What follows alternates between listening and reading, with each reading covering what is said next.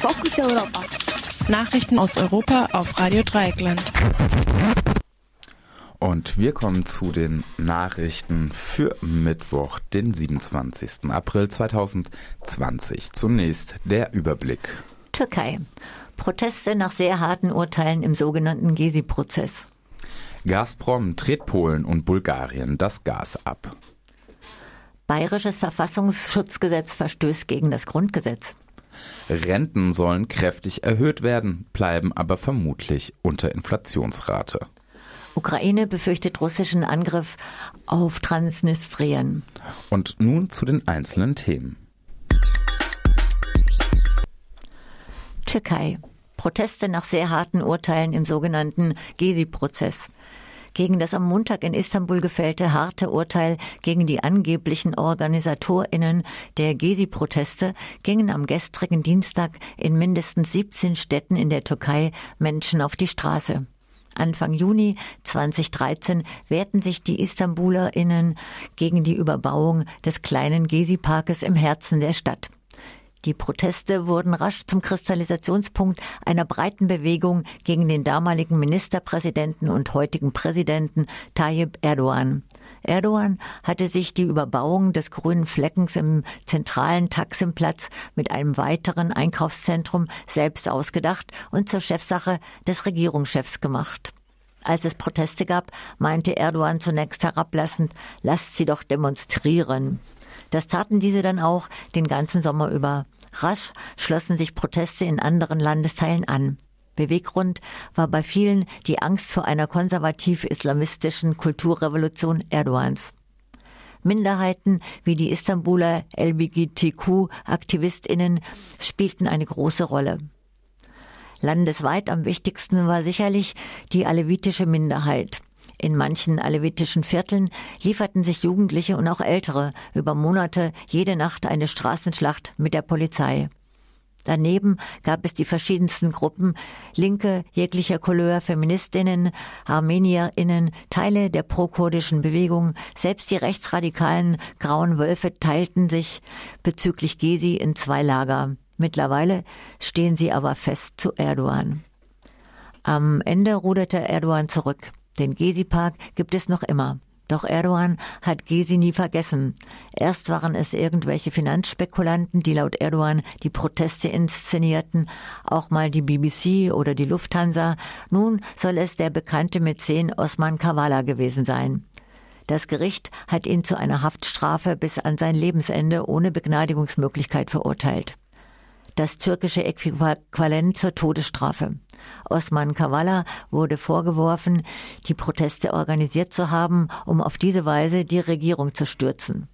Sieben weitere Personen aus der Istanbuler Kultur- und Polizszene sollen für jeweils 18 Jahre ins Gefängnis. In Istanbul drängte die Polizei gestern in der Nähe des Gezi-Parks mehrere hundert DemonstrantInnen in Seitenstraßen ab. Es gab zahlreiche Festnahmen. Auch ein Journalist wurde, die Hände mit Handschellen auf den Rücken gebunden, abgeführt.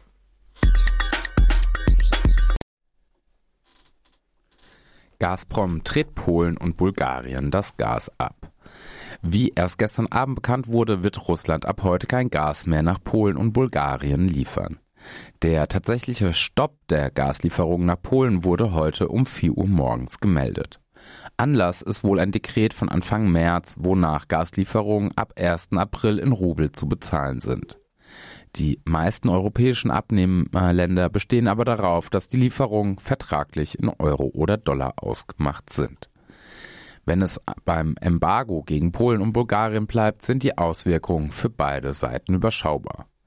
Polen hat nach der Annexion der Krim im Gegensatz zu Deutschland systematisch die Voraussetzungen geschaffen, um von russischem Gas unabhängig zu werden. Dies ist nahezu erreicht und außerdem sind die Gasspeicher zu 76 Prozent gefüllt. In Deutschland lag der Füllstand der Erdgasspeicher am Montag bei 33 Prozent, damit allerdings höher als am Ende des Winters. Bulgarien hängt zwar bei seiner Gasversorgung zu 90 Prozent von russischem Gas ab, verwendet aber insgesamt wenig Gas. Die Lücke lässt sich daher vermutlich leicht durch Importe aus der Türkei und Griechenland decken. Eine Pipeline nach Griechenland, Griechenland ist fast fertig. Umgekehrt betreffen die Sperren gegen Polen-Bulgarien auch nur einen geringen Teil der russischen Ausfuhren. Preissteigerungen aufgrund der gestiegenen Unsicherheit auf dem Gasmarkt könnten den negativen Effekt für Gazprom und den russischen Staat sogar mehr als kompensieren. Der deutsche Wirtschaftsminister Robert Habeck hat indessen bei einem Besuch in Polen angekündigt, Deutschland könne innerhalb von Tagen von russischem Erdöl unabhängig werden. Der Anteil Russlands an den Ölimporten sei bereits von 35 Prozent auf 12 Prozent gefallen. Russisches Öl werde fast nur noch in der PCK-Raffinerie Schwedt an der Oder gebraucht.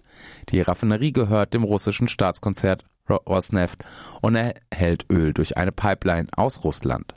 Zum Vorstand von Rosneft gehört weiterhin der ehemalige deutsche Kanzler Gerhard Schröder.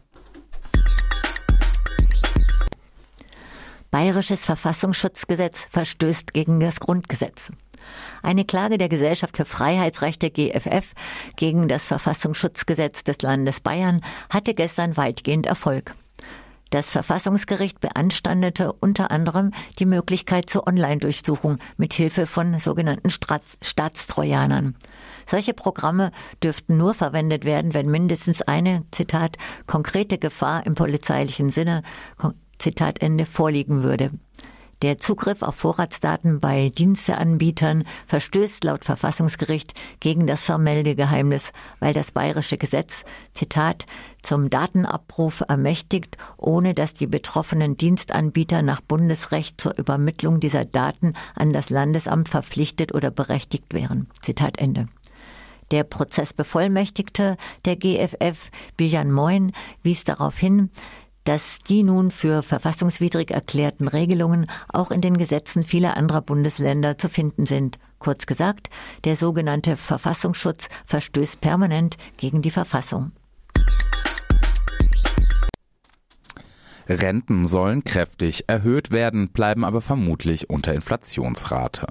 Nach Medienberichten plant die Bundesregierung ab 1. Juli die Renten im Westen um 5,35 Prozent und im Osten um 6,12 zu erhöhen. Das ist mehr als die Regierung selbst im November angekündigt hat. Dabei kommt erstmals ein Ausgleichsfaktor zur Anwendung, weil die Renten letztes Jahr leicht gestiegen sind, obwohl das Lohnniveau aufgrund der Corona-Krise nicht gestiegen ist. Wenn sich bei der Inflation aber keine Trendwende einstellt, wonach es nicht aussieht, bleibt die Rentenerhöhung unter dem Anstieg der Lebenshaltungskosten.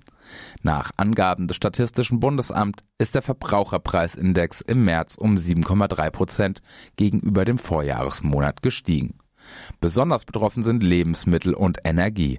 Angesichts der aus dem russischen Überfall auf die Ukraine entstandenen politischen und ökonomischen Lage könnte es gerade in diesen Bereichen noch zu weiteren Preissteigerungen kommen. Ukraine befürchtet russischen Angriff aus Transnistrien.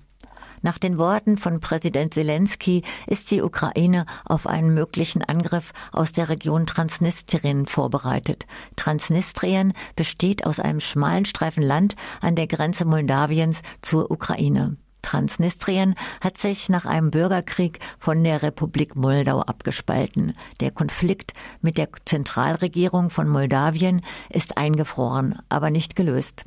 In Transnistrien befinden sich auch russische Truppen. Vor einigen Tagen hat der Kommandant eines russischen Militärbezirks die Ansicht geäußert, Russland solle die Südukraine besetzen und so eine Landverbindung zu der unterdrückten russischen bzw. russischsprachigen Minderheit in Transnistrien herstellen.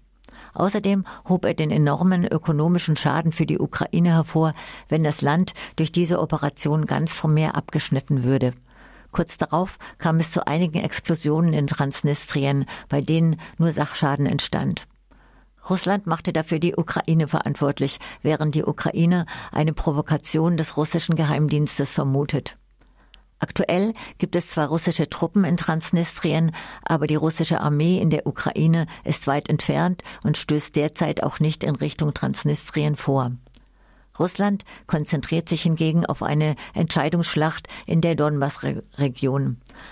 Ein künftiger Vorstoß von oder nach Transnistrien würde aber bedeuten, dass Russland den Krieg über die Ukraine nicht ausweitet.